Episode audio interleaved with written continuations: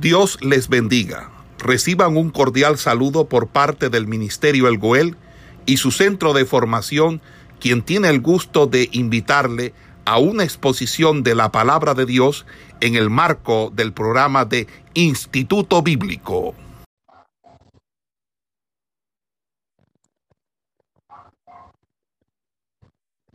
¿Quién de los presentes me puede leer el Evangelio según San Juan, capítulo 1? Pero me va a leer solamente los versos del 1 al 18.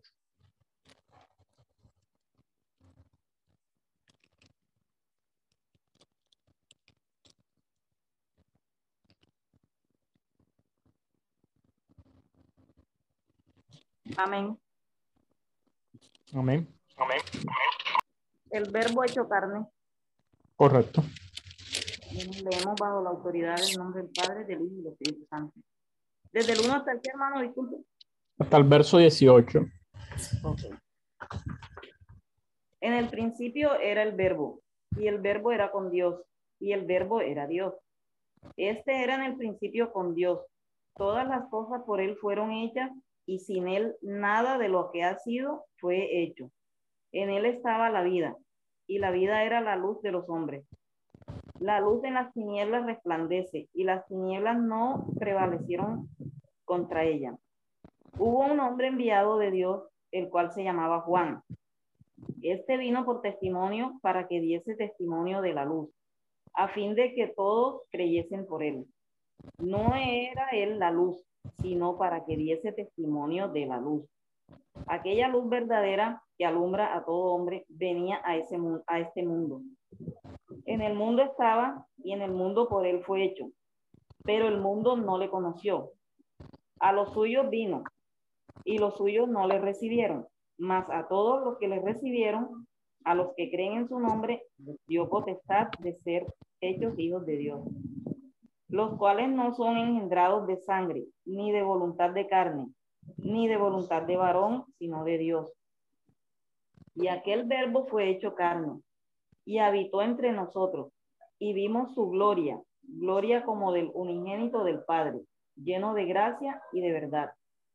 Juan dio testimonio de él y clamó diciendo, este es de quien yo decía, el que viene después de mí, es antes de mí, porque era primero que yo. Porque de su plenitud tomamos todos y gracia sobre gracia. Pues la ley por medio de Moisés fue dada, pero la gracia y la verdad vinieron por medio de Jesucristo. A Dios nadie le dio jamás. El unigénito Hijo que está en el seno del Padre, Él le ha dado a conocer. Amén. Amén.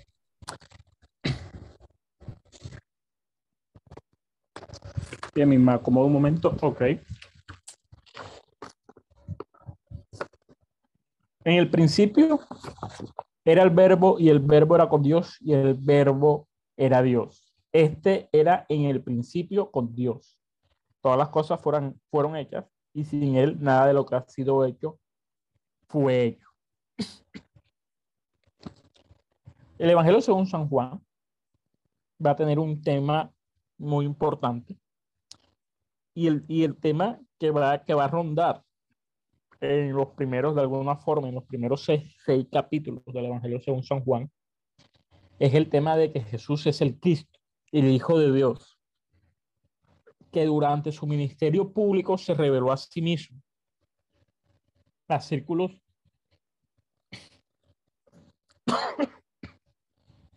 a, a círculos cada vez más amplios y que este también es rechazado. ¿Cuál es el primer el primer, la primera problemática que encuentra Juan, que intenta responder de una forma completamente clara y, con, y concisa dentro del Evangelio, de, dentro de su Evangelio. Primeramente sabemos que Juan no le está escribiendo directamente a los judíos, le está escribiendo a un pueblo gentil. Y por eso su, su intención principal de presentar a Jesús como Dios, como el Cristo, el Hijo de Dios, pero no subordinado al Padre, sino con el Padre.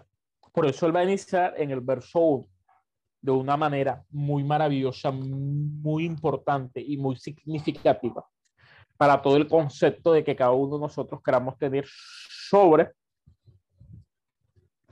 sobre esto, sobre, sobre Cristo como Dios. Y es, en el principio era el verbo, y el verbo era con Dios, y el verbo era Dios. Primeramente, perdón.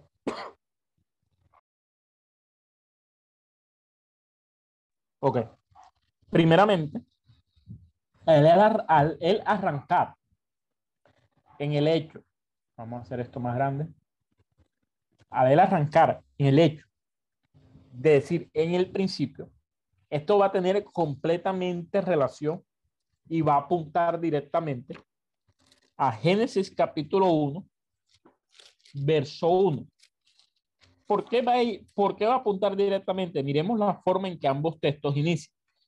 El verso 1 de Génesis va a iniciar. En el principio creó Dios. Y Juan va a decir, en el principio, es decir, cuando los cielos y la tierra fueron creados. En el hecho significativo, en el hecho primordial de la creación como tal, Jesucristo era el verbo.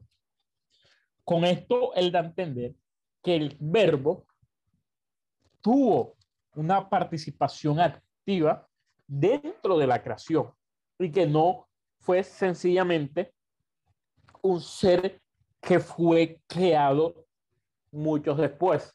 Entonces, aquí, aquí, aquí el evangelista está apuntando directamente a una doctrina hereje que se estaba desarrollando, más que todo en ese tiempo y que hoy en día aún sigue, aún sigue desarrollándose de una manera muy, muy significativa dentro, dentro, dentro de, muchos, de, de, muchos espacios de estudio.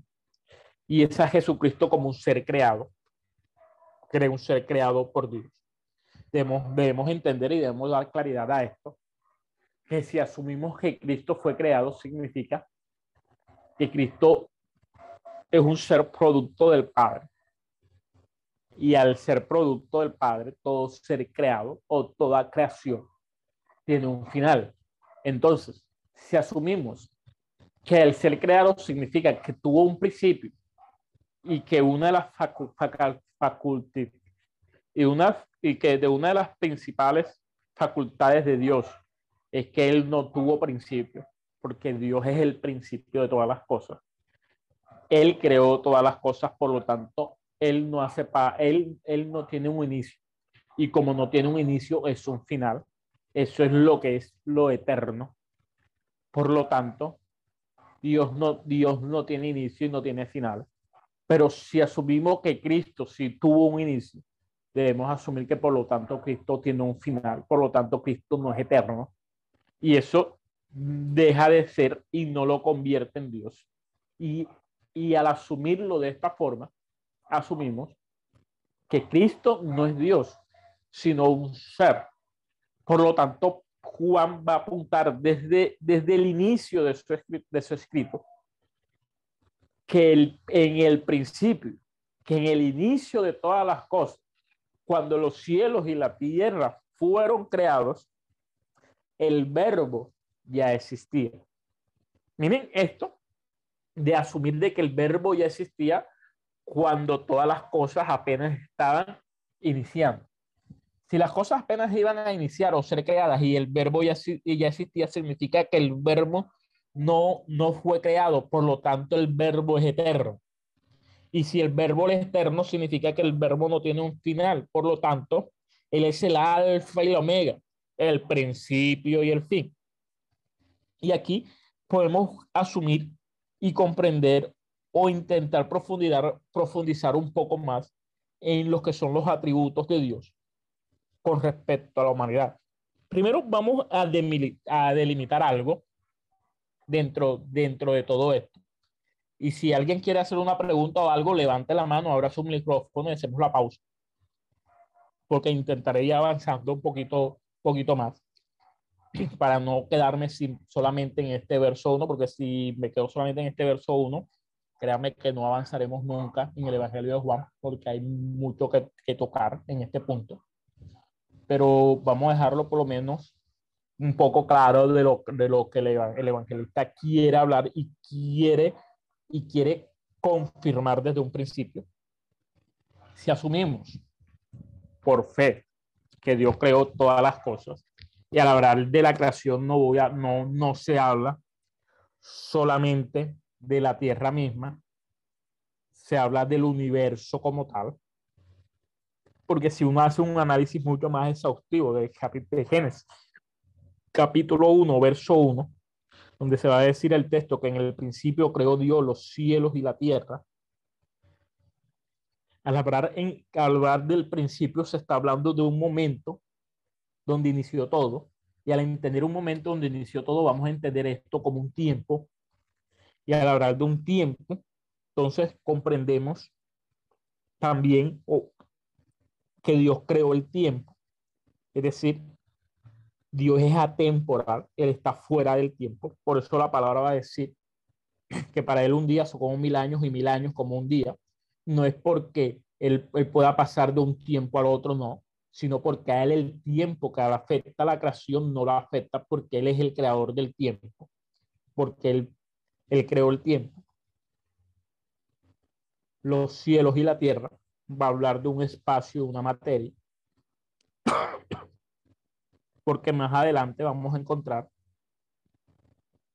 que Dios crea, vuelva a crear la tierra y no va, a no va, no se va a hablar de una recreación, sino que se va a hablar de los conocimientos antiguos para explicar lo que hoy en día nosotros entendemos como tiempo, espacio y materia, que son los tres elementos principales para que la creación o el universo exista.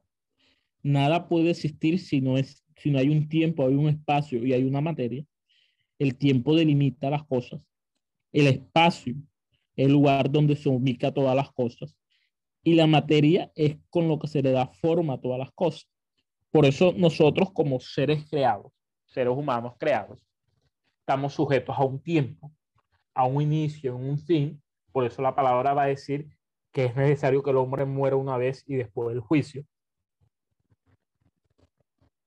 estamos sujetos a esto y nadie puede liberarse de las situaciones temporales, del, envejecimiento y de, y de todo lo que conlleva el paso del tiempo. Nadie puede salir del espacio, del espacio donde la creación está ubicada, porque salir fuera de ella es imposible para la creación, porque la creación necesita de un espacio donde subsistir. Y nosotros somos materia, somos carne. Por eso es muy distinto los términos y los moveres espirituales a los moveres terrenales.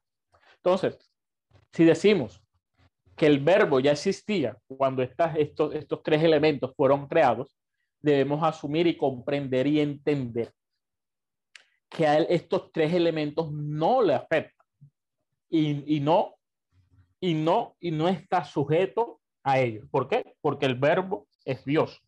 Lo segundo que va a decir es que este era el verbo.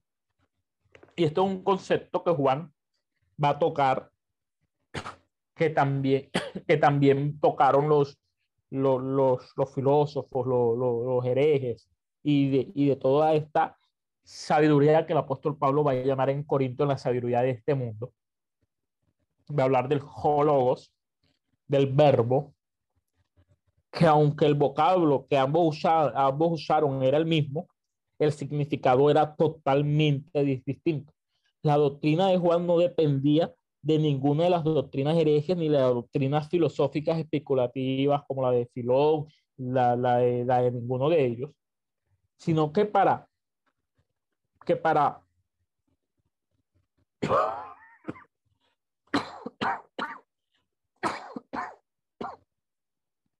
para Juan, él usa el término y lo emplea, no, no, no lo deriva de una alegorización semejante a la que usa la filosofía. Y ni tampoco las raíces de este término están en el pensamiento griego, sino en el pensamiento semita, en el pensamiento judío. En el Antiguo Testamento se presenta al verbo de Dios como persona. Vamos a buscar el libro.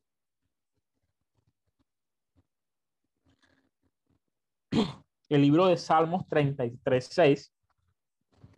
Vamos a leer Evangelio, eh, Evangelio Salmos, capítulo 33, verso 6.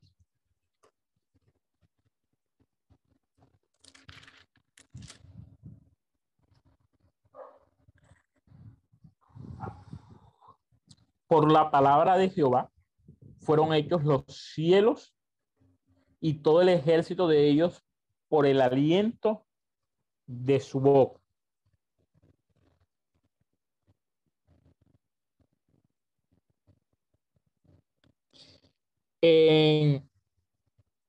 Por la palabra de Jehová, que es el texto que nosotros estamos leyendo, si nos vamos a la Septuaginta, que es la traducción griega del Antiguo Testamento, la, ahí va a estar escrito este mismo texto como tou logo, tou curión, hologos, hologos, hablando del verbo. O se va a decir, por el verbo de Jehová, todas las cosas fueron hechas.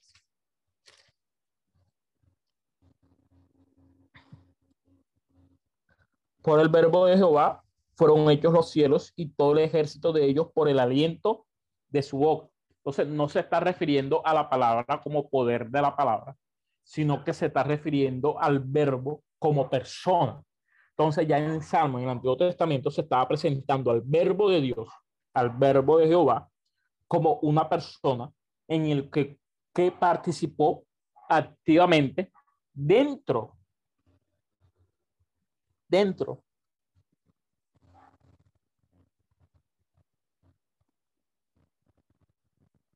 Dentro de, la creación misma. Vamos al libro de Proverbios, capítulo 8. Ya yo le anoto los textos que, que, he quedado, ya se los anoto ahí en pantalla para que los, los puedan tener. Proverbios 8, capítulo 8, verso 27.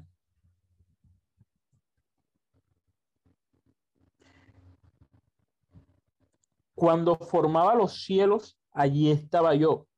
Cuando trazaba el círculo sobre la faz del abismo, cuando afirmaba los cielos arriba, cuando afirmaba las fuentes del abismo, cuando ponía al mar su estatuto para que las aguas nos traspasasen su mandamiento, cuando establecía los fundamentos de la tierra, cuando estaba yo ordenándolo todo y era su delicia de día en, de, día, en día, teniendo solaz delante de él en todo tiempo.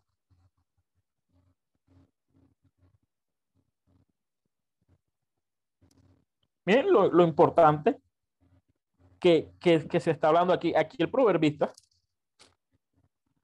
está hablando de la excelencia de la sabiduría como persona. Y vamos a entender que el apóstol Pablo, en sus escritos en el Nuevo Testamento, va a hablar de la sabiduría también como persona pero que va a hablar y va a decir también exactamente en el libro de Corintios, en Primera de Corintios, en capítulo, capítulo 2, vamos a buscarlo para que vean esto muy interesante que el apóstol va a decir en Primera de Corintios capítulo 2.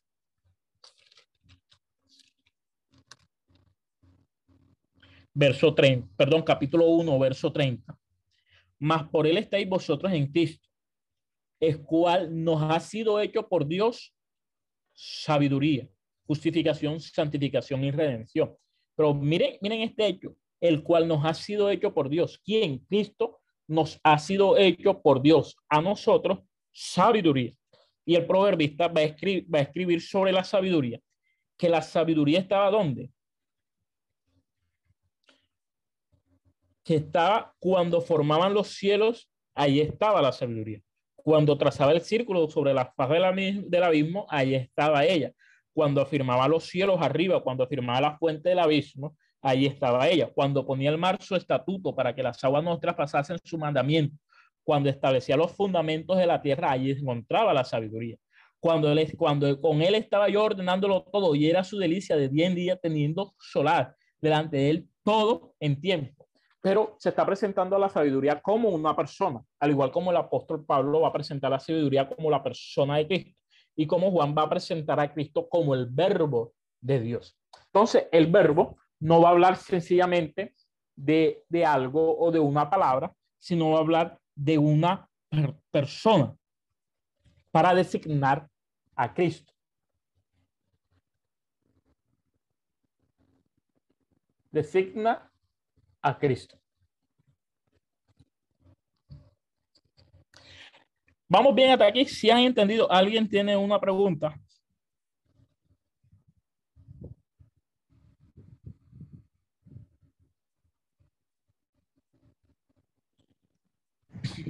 Amén, amén, varón. Eh, está claro. Eh, en el libro de Juan 1.1, pues nos, nos habla de que ya el Señor Jesucristo estaba desde un principio. Amén. En la parte de, que nos comenta sobre el tiempo, eh, pues entiendo que el tiempo fue establecido para nosotros, fue creado para nosotros, no para Dios, porque para Dios no existe el tiempo, sino solamente para nosotros. Es que transcurre el tiempo en nosotros, por eso es que es el envejecimiento hasta que llegamos al paso de la muerte. Eh, y los días pasan, pasan los años, ¿verdad? Y, y, sabemos que desde que la tierra fue creada, desde el principio, ya Jesús existía, o sea que Jesús ya estaba en medio de todo. Amén. Amén.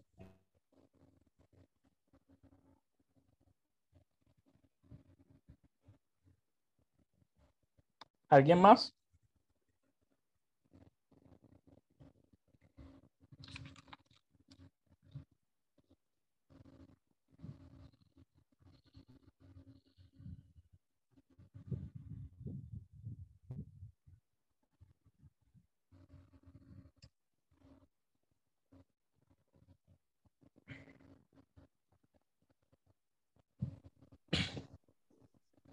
Amén, pastor. Eh, Juan nos presenta aquí en el Evangelio de Juan capítulo 1, nos presenta al verbo como Jesucristo, que es el, creador de todas las cosas, el fundamento de todo lo que existe, que sin él no, no pudo haber hecho nada, no se, no se pudo haber hecho nada. Entonces yo creo que eso es lo que, lo que resalta en este capítulo, que nosotros podamos entender que Dios o Jesucristo, el verbo, es el creador de todas las cosas que hoy existen. Correcto. Miren lo que estoy colocando en el punto 3. En el principio del verbo, que es la primera parte del verso 1, lo subdividimos para explicar que en el principio se va a hablar de la creación y que el verbo está designando a Cristo, entonces Cristo hacia, hace parte activa en la creación, es decir, no es creado, sino que él participa activamente en la creación. Pero la, la lo que va a continuar en la traducción Reina Valera que nosotros encontramos va a hablar y el verbo era con Dios. Pero miren lo que yo le estoy colocando fuera del paréntesis y el verbo estaba cara a cara con Dios. Esta es la forma en que el texto original se debe entender de una manera más clara. No está errado colocar y el verbo era con Dios, porque al decir con Dios está hablando que estaba al lado o junto a Dios. Pero en, el texto original, proston seon, se va a entender que se está refiriendo a que el verbo estaba cara a cara con Dios, es decir, que el verbo existía en la comunión más estrecha posible con el Padre y que, y que aquel, de alguna forma, hallaba supremo deleite en esta comunión. Es decir, que hablar que él estaba cara a cara, si usted coloca a dos personas cara a cara, se va a entender o se va a ver que se están colocando en igualdad de condición. Mire, por eso le dije que es cerrado asumir que el hijo, el término hijo, como un término donde el hijo está, está supeditado al padre, es decir, es inferior al padre y, sujeto al padre, no. Cristo está sujeto al Padre porque él mismo lo habla y lo expresa en el Evangelio. Pero en ningún momento Cristo es inferior al Padre, porque Juan va a decir que él estaba cara a cara con Dios, porque el verbo estaba, era con Dios, estaba cara a cara con Dios va, a denotar que no solamente el verbo tuvo una participación activa en la creación, sino que estaba en igual de condiciones que el Padre. Es decir, que aunque este es el Hijo, aunque el verbo es el Hijo, y el verbo estuvo en la creación, el Hijo es igual al Padre. No superior al Padre, no inferior al Padre, sino que está igual, que es igual al Padre.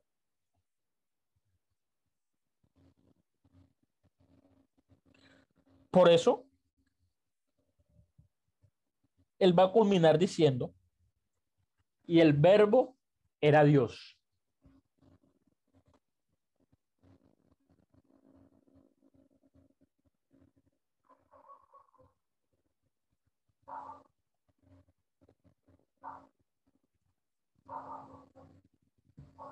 Miren la construcción, la construcción de esto.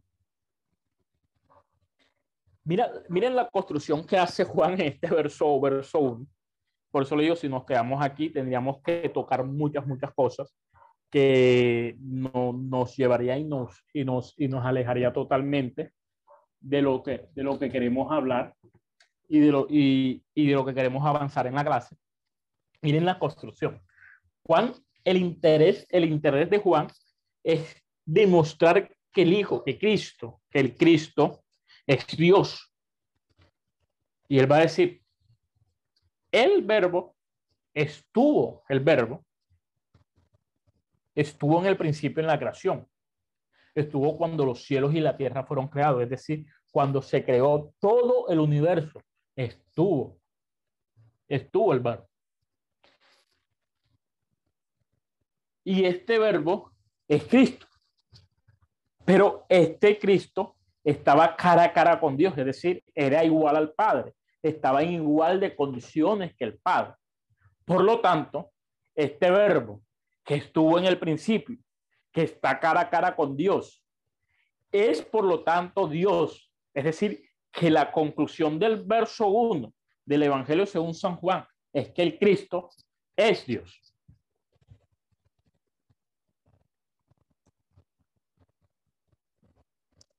Y es lo que el evangelista va a intentar, o no va a intentar, va a, va demostrar rotundamente dentro de, dentro, dentro, de su, dentro de su primer discurso, dentro de su primer escrito, escrito, es la divinidad de Dios, de, perdón, la divinidad de Cristo. Para él continuar en el verso 2 de una forma muy interesante. Este era en el principio con Dios. Miren, aquí también se podría tomar la traducción de otra forma totalmente distinta, como lo encontramos en el capítulo 1 cuando se dice el verbo era con Dios. También se puede tomar la traducción de que y el verbo estaba cara a cara con Dios. Este verso 2 también se puede, se puede tomar la traducción de que, de que este mismo estaba en el principio cara a cara con Dios. Es decir, ya no solamente está demostrando, está demostrando la, la, igualdad de Cristo con Dios, ni tampoco que este Cristo es Dios, sino que está demostrando que este, desde el principio, absolutamente divino, existía desde la eternidad hasta la eternidad como una persona totalmente distinta que gozaba una comunión con el Padre para así, de esta forma, confesar de una manera más rotunda la divinidad de Cristo, su eternidad, su existencia personal y totalmente distinta al Padre. De esta forma, Juan comienza a refutar todas las doctrinas herégicas que se estaban desarrollando en la iglesia, donde colocaban al hijo subordinado al padre o como una o como una como un como una parte del padre o como una doble militancia donde era el mismo que estaba allá en el cielo como aquí en la tierra. Pablo en estos dos primeros versículos incluyendo el, tercero también de una u otra forma, él comienza no solamente a defender la divinidad de Cristo, sino a separar la personalidad de Cristo con la del Padre. No solamente demostrando que son dos personas totalmente distintas, sino también afirmando de una forma rotunda de que estaban en igual de condiciones y que esto era algo que sucedió desde el principio. Es decir, desde mucho antes de la creación, desde mucho antes de que todas las cosas existieran, aunque todas las cosas fueran creadas por Dios, ya el verbo estaba cara a cara con Dios. Es decir, Él es eterno. Por lo tanto, Él no tiene principio ni fin. Así como el Padre no tiene principio ni fin. Y aquí comienza, a, de esta forma comienza Juan a argumentar la divinidad de Cristo.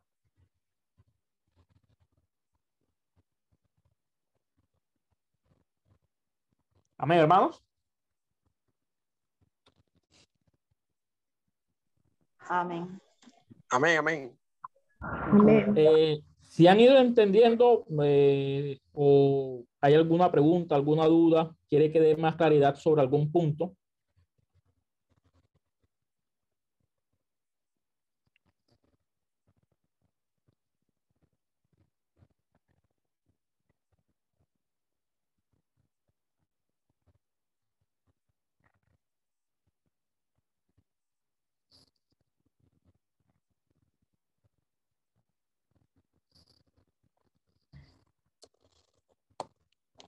si si nadie va a decir nada, bueno, entonces continúo, continúo.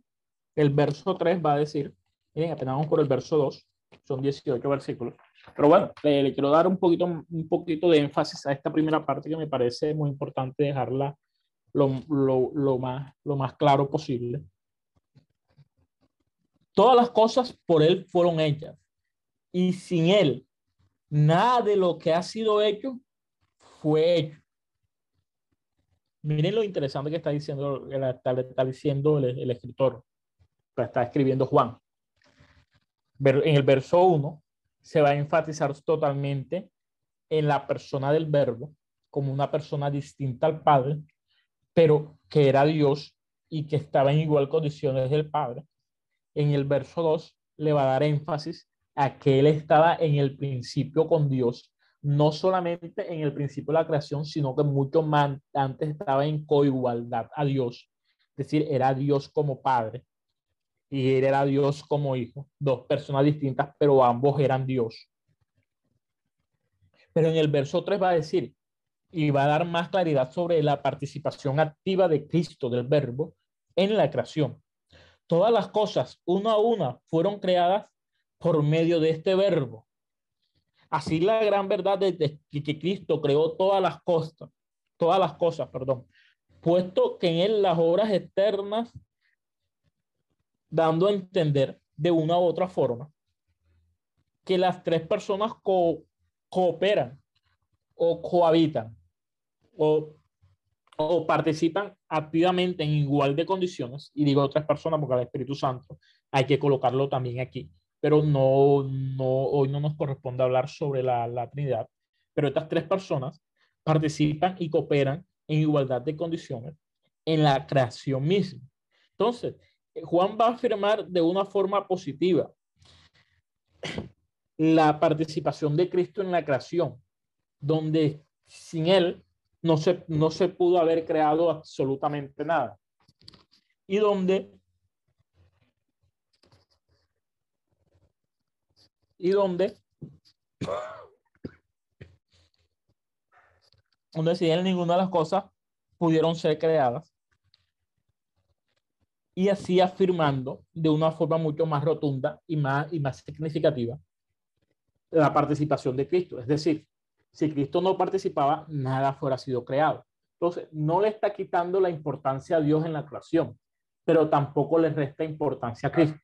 Está dando a entender que los tres tuvieron que participar en igualdad de, la, igualdad de condiciones para que la creación fuera, fuera creada, valga la redundancia, de esta forma.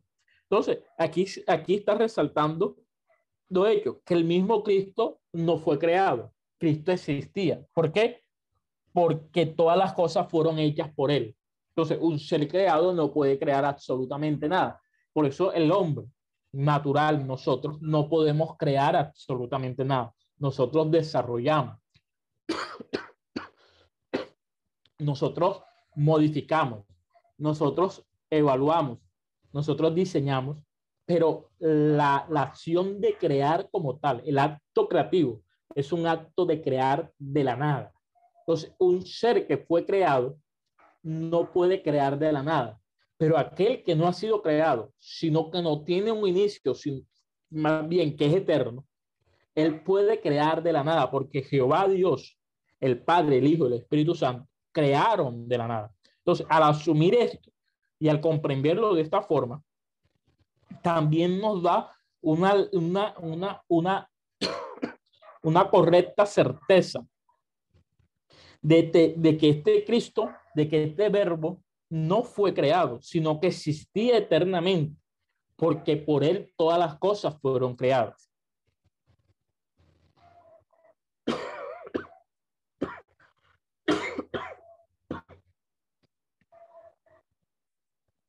Entonces, si todas las cosas por él fueron creadas, quiere decir que sin él nada pudo haberse, haber sido creado. Entonces, entonces, por el verbo,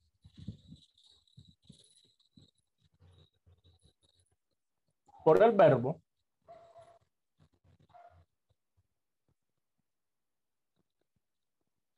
creó todas las cosas. ¿Por qué? ¿Por qué digo, por qué coloco solamente verbo?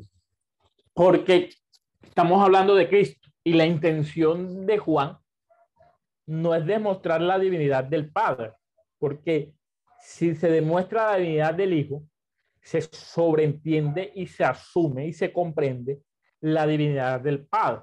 Lo que se estaba colocando en duda dentro de todas las esferas que se estaban desarrollando en la antigüedad era la divinidad del Hijo. Por eso la importancia de Juan de iniciar su evangelio. Y miren que él lo inicia de una forma totalmente distinta a los otros tres evangelios. Nosotros estamos dando también evangelio sinótico, los otros tres, otro evangelio. Los otros tres evangelios van a narrar y van, se van a enfatizar de una u otra forma, aunque van a tocar estos temas más adelante, pero no de la manera como Juan lo, lo, asume y lo desarrolla. Eh, ellos van a iniciar su evangelio de una forma totalmente distinta. Juan rompe con esa estructura al inicio del evangelio y, e inicia aclarando un tema total, un tema totalmente delicado en la antigüedad y que incluso hoy en día es muy delicado porque no solamente aquellos que defendemos la doctrina a veces no sabemos cómo defender y explicar la divinidad de Cristo, sino que a veces asumimos conceptos completamente errados y alejados de lo, de lo que la Biblia misma nos va a enseñar sobre esto.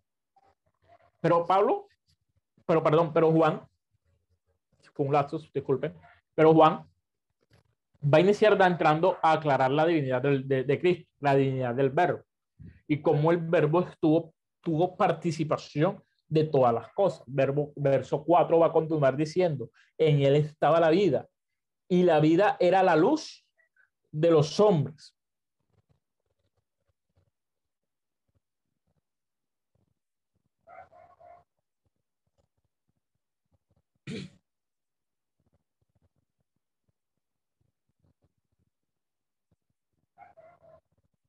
¿Qué nos dice este concepto de que en él estaba la vida? Vamos al capítulo 5 de Evangelio según San Juan.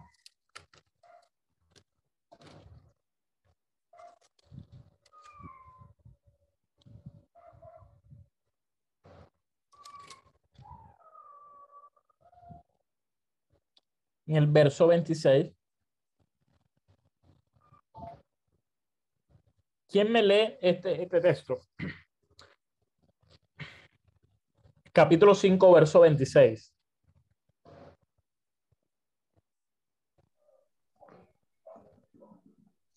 Amén. Porque como el Padre tiene vida en sí mismo, así también ha dado al Hijo el tener vida en sí mismo. Amén. Amén. ¿Quién me lee el capítulo 6, verso 48?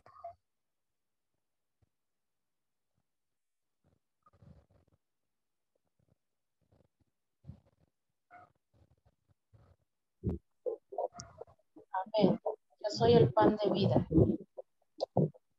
Ahora, ¿quién me lee el verso 53 de ese mismo capítulo?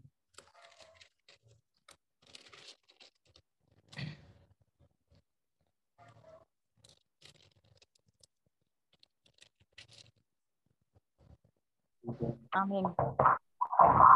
Jesús le dijo, de cierto, de cierto os digo, si no coméis la carne del Hijo del Hombre y bebéis su sangre, no tenéis vida en vosotros. El verso 11, 25 va a decir, les dijo Jesús, capítulo 11, verso 25 va a decir, le dijo Jesús, yo soy la resurrección y la vida. El que cree en mí, aunque esté muerto, vivirá. Mire, este concepto de vida, Juan lo va a desarrollar en su evangelio de una forma más amplia y apuntando a varias, a varias, a varias cosas. Pero es que Pablo aquí, perdón, Juan aquí en el verso 4, no va a estar diciendo que a través de él. No, no se refiere que a través de él, sino que en él. ¿En quién? En el verbo. ¿Quién el verbo? En Cristo. En Cristo estaba la vida. Y lo importante de esta cláusula de que en él estaba la vida nos va, nos va a llevar y nos va a comprender que esta vida estaba desde la eternidad hasta la, desde la eternidad estaba la vida en, en Cristo. Es decir, que solamente en Él se podía hallar la vida. Entonces, ¿qué va a significar aquí para Juan la palabra vida? ¿A qué se refiere directa, ¿A qué se refiere directamente Juan al hablar de que en él estaba la vida, con, con usar la palabra vida? Se puede estar refiriendo a toda, a toda clase de vida, física, espiritual, se puede estar refiriendo a la vida de los ángeles o a la, o a la vida de, de, la, de la creación, de un, de un animal, de una mariposa o algo así, o a la vida física. Pero no podemos asumir que se está refiriendo a la vida física como tal. ¿Por qué? Porque eh, Dios no es físico, Dios es espíritu, por lo tanto, no, no tiene sentido de que lo que Juan está hablando aquí es de una vida física.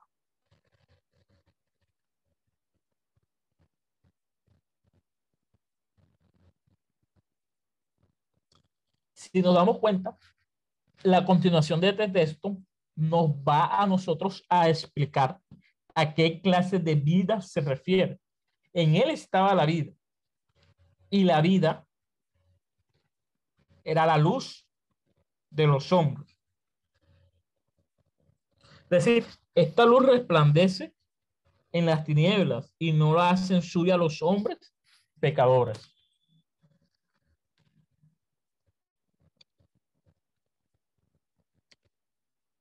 Vemos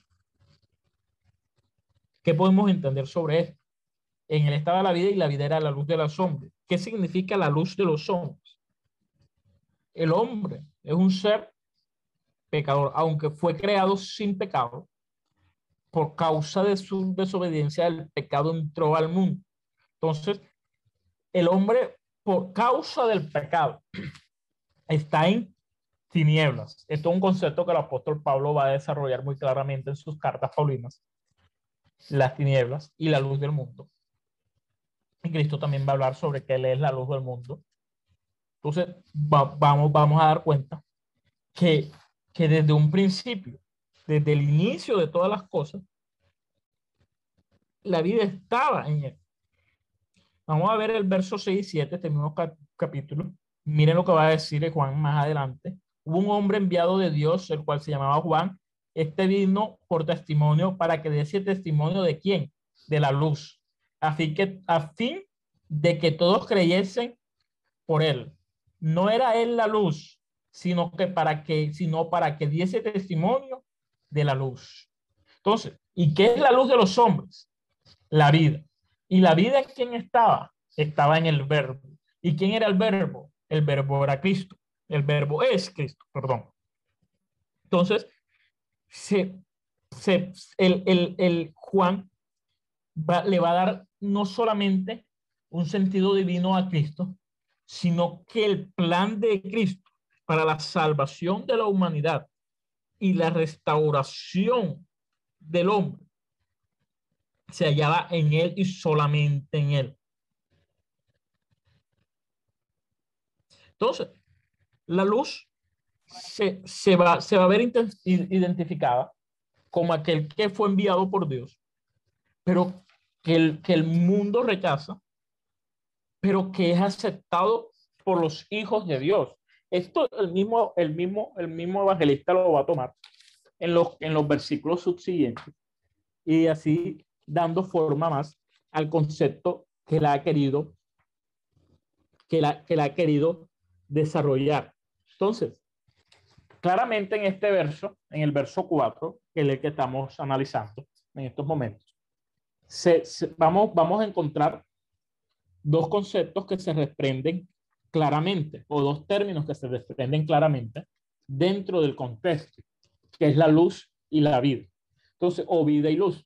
Cada uno pertenece de una u otra manera a la esfera espiritual de Cristo, o, la, o, la- o- o a Cristo mismo.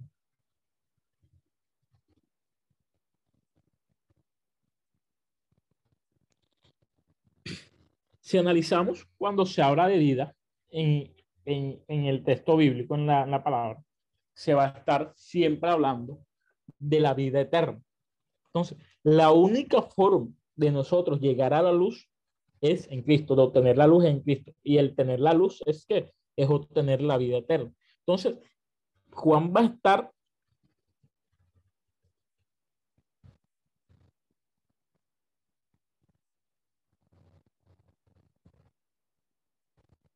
Entonces, Juan va a estar dando una claridad muy significativa de, to- de todas estas cosas. ¿Por qué?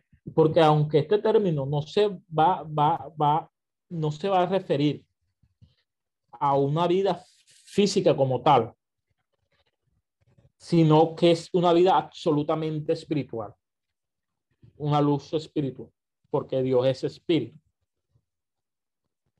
Y no hay en ella nada, nada de carácter físico de una u otra forma. Esta vida también se convierte en la causa, la fuente o el principio de toda vida. ¿Por qué? Porque de lo espiritual se dio paso a la creación y la creación es tanto física como espiritual. ¿Por qué? Porque ahora digo que la creación es tanto física como espiritual, porque aunque la creación fue hecha de materia, el en Génesis nos va a dar claridad de que hubo un soplo de Dios, hablando de que Dios incluyó en el hombre una parte de su espíritu. Entonces, aunque esta vida que está hablando Juan en este texto es la luz y esta luz es para los hombres, esta luz es una luz espiritual de una u otra manera, podemos tomarla de esta forma, pero solamente por medio de esta que podemos nosotros hallar la vida. ¿Y cuál es esta vida? La vida eterna. Cuando la vida se manifiesta, cuando la vida se manifiesta, se llama luz de una u otra forma. Es decir, que desde la caída del hombre ya está implícito entendido de que el hombre vive en tinieblas. Entonces está muerto. Por eso la contraparte de vida y muerte. Por eso hay que asumir y comprender que el evangelio, que, que que el escritor nos está dando a entender que en Cristo es el único desde un principio, desde la eternidad. Es que desde la eternidad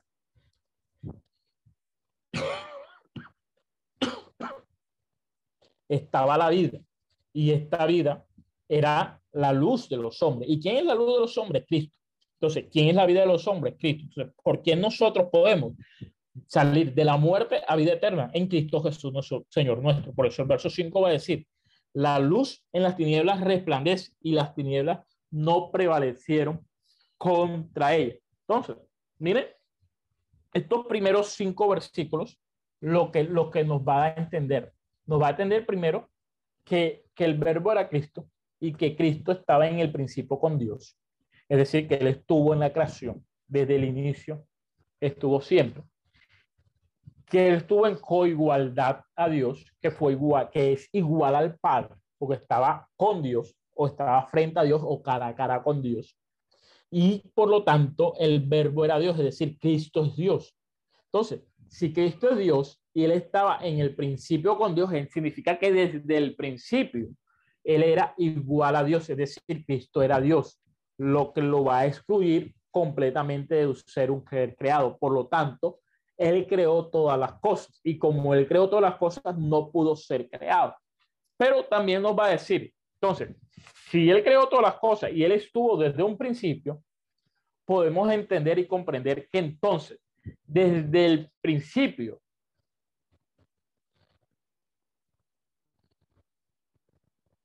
Cristo es la luz de los hombres o la vida de los hombres. Por lo tanto, va, a concluir la, la, primera parte del capítulo 1, va a concluir. La luz de las, en las tinieblas resplandece y las tinieblas no prevalecieron contra él. Es decir, va a concluir hablando que si Cristo es la luz de los hombres y la, y la luz en las tinieblas resplandece y las tinieblas no pueden prevalecer contra la luz, va a estar concluyendo en la primera idea de que las tinieblas o de que Cristo vencería la luz, perdón, vamos a colocar de esta forma para ver si lo entendemos de una mejor manera, que la luz derrotaría a las tinieblas. Es decir, que Cristo, que es la luz, vencería el pecado, que son las tinieblas, la desobediencia. Miren lo que está planteando Juan en, en, el inicio de su evangelio, que es totalmente distinto a lo que plantean los otros evangelistas al iniciar. Los otros evangelistas iniciaron narrando, buscaron de, buscando demostrar, demostrar la, la divinidad de Cristo de una u otra forma pero que el único que entra en una discusión directamente contra la herejía que se estaban desarrollando en la antigüedad y que hoy en día todavía continúa, es, es Juan. Y Juan comienza a, a inculcar o, o, a introducir dentro de la doctrina cristiana lo que Pablo también se cansa de desarrollar en, en sus epístolas, la divinidad de Cristo y como Cristo desde un principio, desde un principio, desde el inicio, desde mucho antes del inicio de todas las cosas, porque Él es, él es el inicio de todas las cosas, derrotaría las tinieblas, derrotaría al pecado.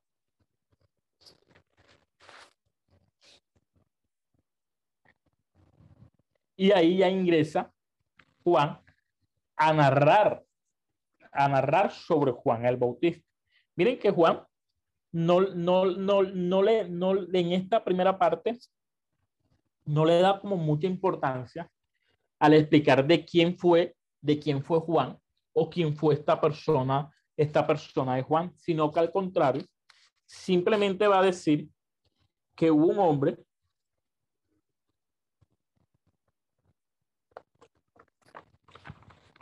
enviado por Dios, el cual se llamaba Juan.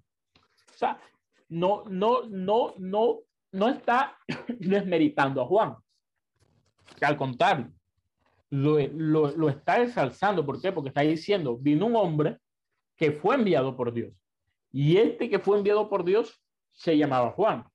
No, no, le, no, no, no está desmeritando ni le está restando importancia a Juan, sino que le está dando la importancia bastante respectiva.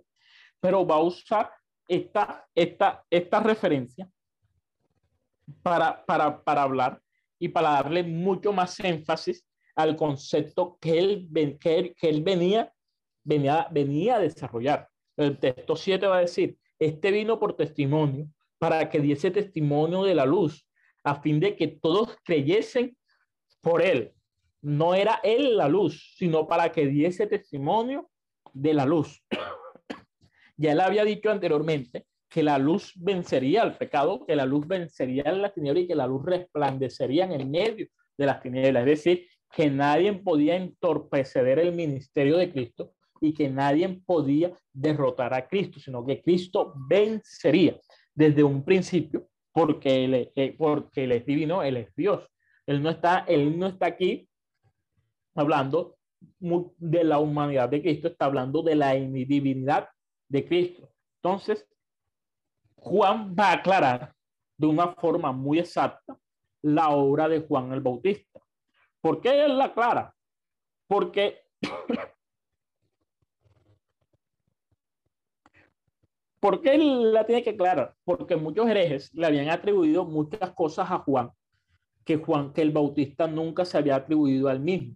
Entonces, para, para, para él dar a definir y para él entrar aclarar también estas situaciones, él le dice, Juan no es la luz, es decir, Juan no es el Cristo, Juan no era el que venía, Juan no era el que iba a salvar la humanidad, Juan simplemente era el que venía a prepararle el camino al Señor. Y aquí la mucha importancia de que, de que, de hacer la separación, completa separación ministerial de Juan el Bautista con Cristo.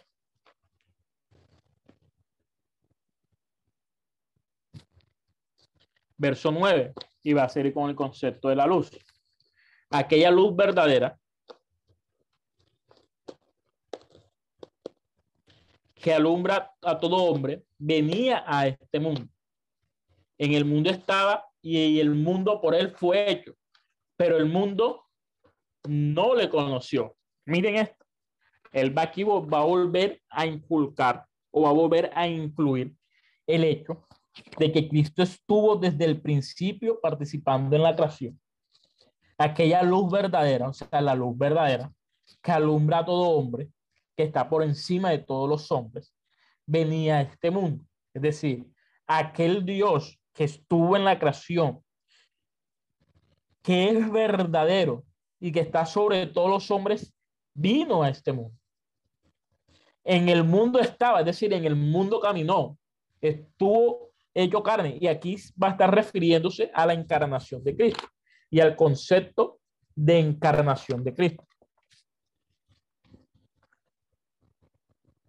Y el mundo por él fue hecho. Vuelve a recalcar que él hizo partícipe de la creación, pero el mundo no le conoció. Y aquí va a hacer una cita. A los suyos vino y los suyos no le recibieron.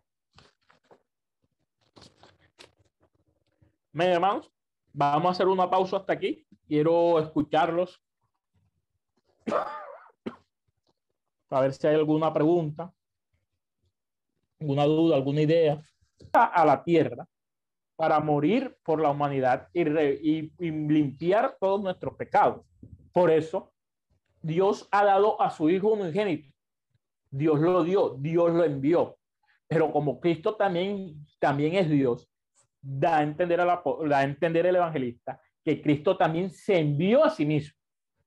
Por lo tanto, no se trata de que el Padre dijo, no, ve tú, no. El Padre dijo, ves, y Cristo dijo, dijo, yo voy. Es decir, hubo, es la voluntad de ambos fue la de salvar a la humanidad. Y como en Cristo, Cristo es la luz, la luz que está para alumbrar a todos los hombres y resplandecer en las tinieblas, fue el que vino a la tierra, colocó su vida y la volvió a tomar para salvar a la humanidad. Para salvar y redimir la creación. Por eso Pablo en Corintios, en el texto que leímos ahorita en Corintios, va a decir que él es qué?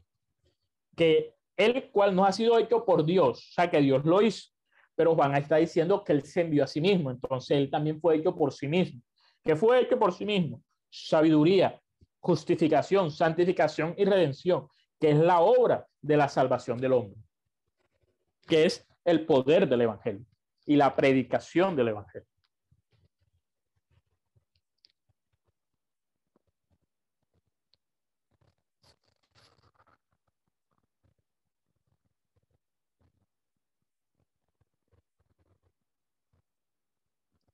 Amén, hermanos. Amén, amén, amén. Entonces, esto sí tenemos que, entenderlo. Debemos, debemos comprender por qué Juan va, va a darle tanta importancia a demostrar la divinidad de Cristo. Miren lo que él va a continuar.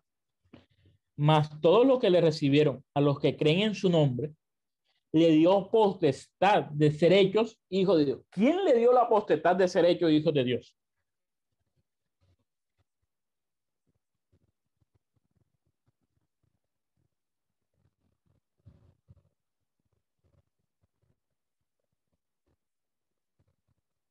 ¿Quién me responde? ¿Quién dio la potestad de ser hechos hijos de Dios?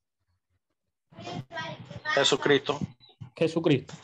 De ser, no la dio Dios, la dio Cristo. ¿Quién la dio? La dio el verbo, la dio la luz, la luz de los hombres, la dio la vida, el cual es Cristo. Entonces, si Cristo es el que nos da la potestad de ser hecho de Dios, significa que Cristo también tiene que tomar decisiones y que tiene que tener poder y potestad para designar designar y hacer las cosas. Entonces, por eso Juan va a seguir insistiendo y va a seguir argumentando en todo lo que él está escribiendo, como Cristo es Dios, el cual no son engendrados de sangre, ni de voluntad de carne, ni de voluntad de varón, sino de Dios. Es decir, son engendrados de Dios. Y son engendrados de Dios por medio de quién? Por medio de la luz. ¿Y quién es la luz? La luz es la vida. ¿Y quién es la vida? La vida es Cristo. ¿Y quién es Cristo? Cristo es el verbo. Por lo tanto, solamente el único camino al Padre es Cristo. Porque por Cristo es quien nos da la porque Cristo es quien nos da la posibilidad de ser hijos de Dios. Y para poder ser, ser hijos de Dios, debemos ser engendrados de Dios. Y para poder ser engendrados de Dios, debemos tener la luz de Cristo. Y el verso 14 va a comenzar a hablar y a explicar sobre la encarnación. Y aquel verbo fue hecho carne.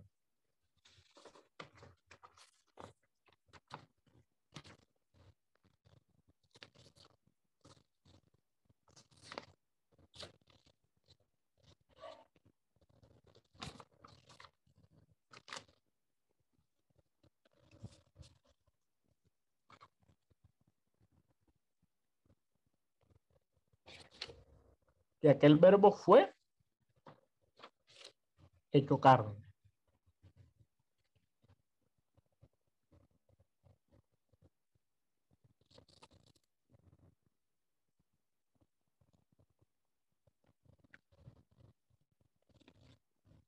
Miren, que Juan vuelve aquí a nombrar el hecho significativo del verbo, de cómo este verbo fue hecho carne, es decir, que en el principio el verbo no era carne, sino espíritu, porque Dios es espíritu. Pero para habitar entre nosotros fue hecho carne, hablando de la encarnación. Y vimos su gloria, gloria como del unigénito del Padre, lleno de gracia y de verdad.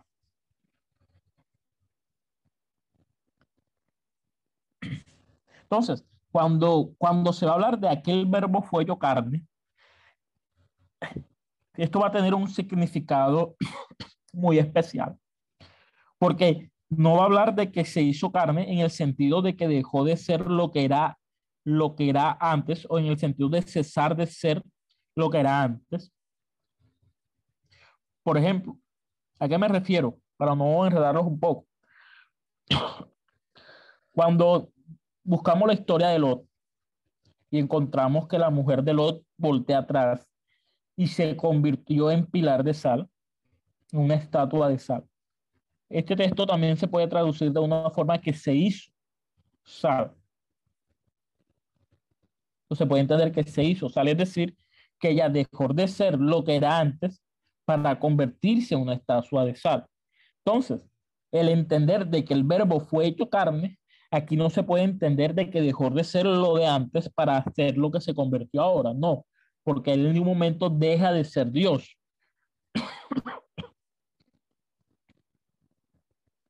Entonces,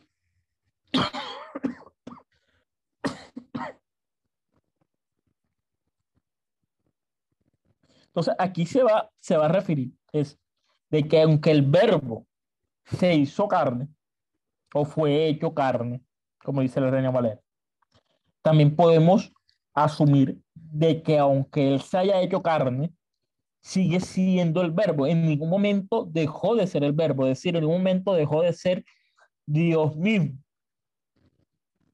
Pero aquí Juan está apuntando y está dirigiendo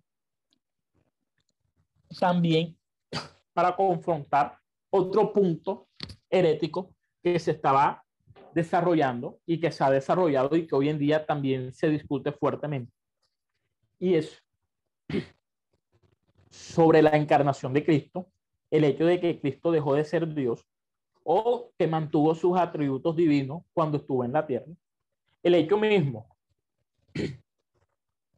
de que Él fue hecho carne y habitó entre nosotros, no, no, se, va, no se va a expresar a que, él, a que caminó como Dios en la tierra, sino al sentido de que Él se convirtió en hombre para caminar en la tierra. Pero Él en ningún momento pierde su divinidad, pero sí se sujeta y sí está mm, no como si estuviera sujeto. Perdón, esa no es la palabra, uso una palabra completamente errada en este caso. Pero él sí se convierte y es hecho totalmente carne. Es decir, al hablar de carne aquí, Juan está hablando de la naturaleza totalmente humana. Entonces, Juan está hablando y se ensaña de que la naturaleza humana de Jesús es verdadera y comienza a referirse. Miren, que él primero comienza a dar una claridad sobre la naturaleza divina de Cristo y de cómo esta naturaleza divina de Cristo es verdadera. Pero después comienza a explicar y argumentar de por qué la naturaleza humana de Cristo también es verdadera. Entonces, cómo Cristo pudo ser humano sin dejar de ser Dios y cómo Cristo pudo ser Dios pudo hacer siendo Dios hacerse humano. el Juan comienza a ingresar de esta forma. Miren lo que va a decir el capítulo 4, verso 6.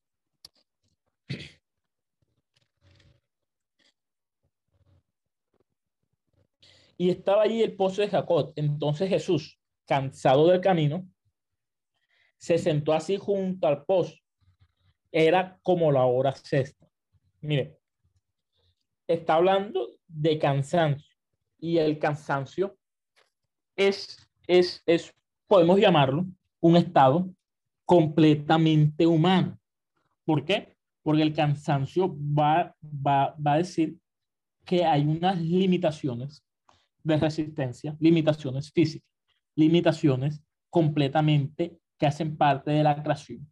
Y si Dios no es un ser creado y por lo tanto no hace parte de la creación, estas limitaciones no tienen por qué afectarlo a él. Pero a Cristo claramente, en este relato de Juan, le está afectando estas limitaciones. Por lo tanto, está dando claridad Juan de la humanidad de Cristo. Miren el verso 7. Vino una mujer de Samaria a sacar agua y Jesús le dijo, dame de beber. Está hablando de una acción completamente humana y completamente característica de la encarnación de Cristo. El capítulo 6, si buscamos el capítulo 6, buscamos el verso 53. Jesús le dijo, de cierto, de cierto os digo, si no coméis la carne del Hijo del Hombre y bebéis su carne, no tenéis vida en vosotros.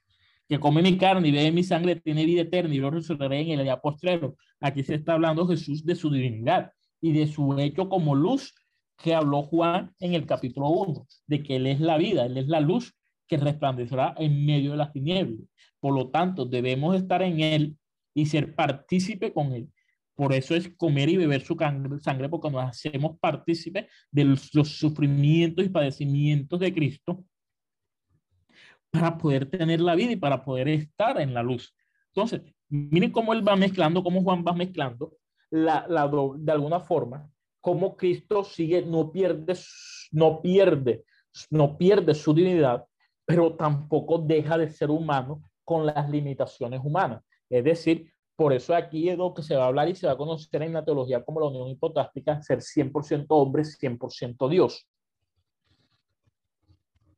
Lleno de gracia y de verdad. Juan dio testimonio de él y clamó diciendo, este es de quien yo decía, el que viene después de mí es antes de mí porque era primero que yo, porque de su plenitud tomamos todos y gracia sobre gracia, pues la ley por medio de Moisés fue dada para la gracia y la verdad vinieron por y la verdad vinieron por medio de Jesucristo. A Dios nadie le vio jamás. El unigénico hijo que está en el seno del Padre, él le ha dado a conocer. Y aquí, y aquí concluye, concluye la, primera parte del, del, Evangelio según San Juan, donde Juan va a hablar no solamente de la divinidad de Cristo, sino como esta divinidad se convirtió en humanidad sin dejar de ser divino, pero aún así padeciendo y sufriendo todas las necesidades propias de la humanidad, propias de la creación, pero que eran necesarias para que esta luz pudiera llegar a nosotros y así nosotros poder recibirle, porque la única forma de ver al Padre y de conocer al Padre es recibiendo al, unigénito Hijo de Dios. Y la única forma de que podamos recibir al unigénito Hijo de Dios es que Él se fuera hecho a sí mismo hombre.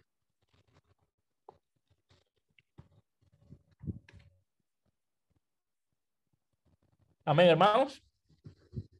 ¿Están aquí conmigo? Amén, amén. Amén. Eh, vamos amén, amén. A, a, parar aquí. No sé si alguien quiere hacer alguna pregunta antes de culminar.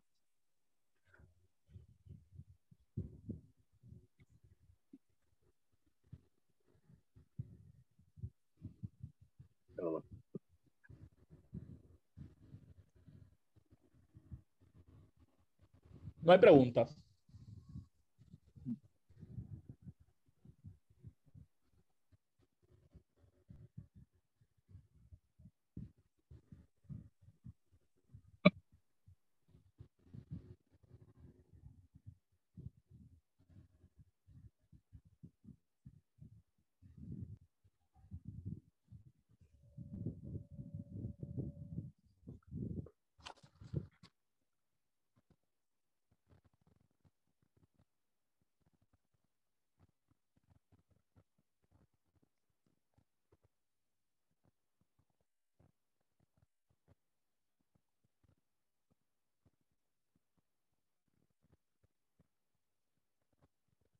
¿Hay preguntas, hermanos?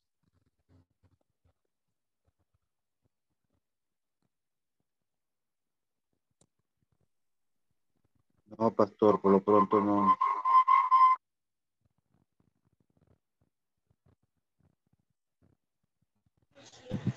No, hasta el momento la, la clase ha sido muy clara.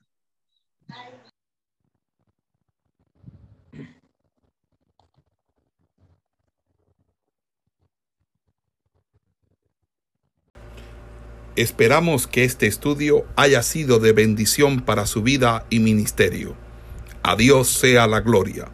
Este es el Ministerio El Goel, vidas transformadas para cumplir el propósito de Dios.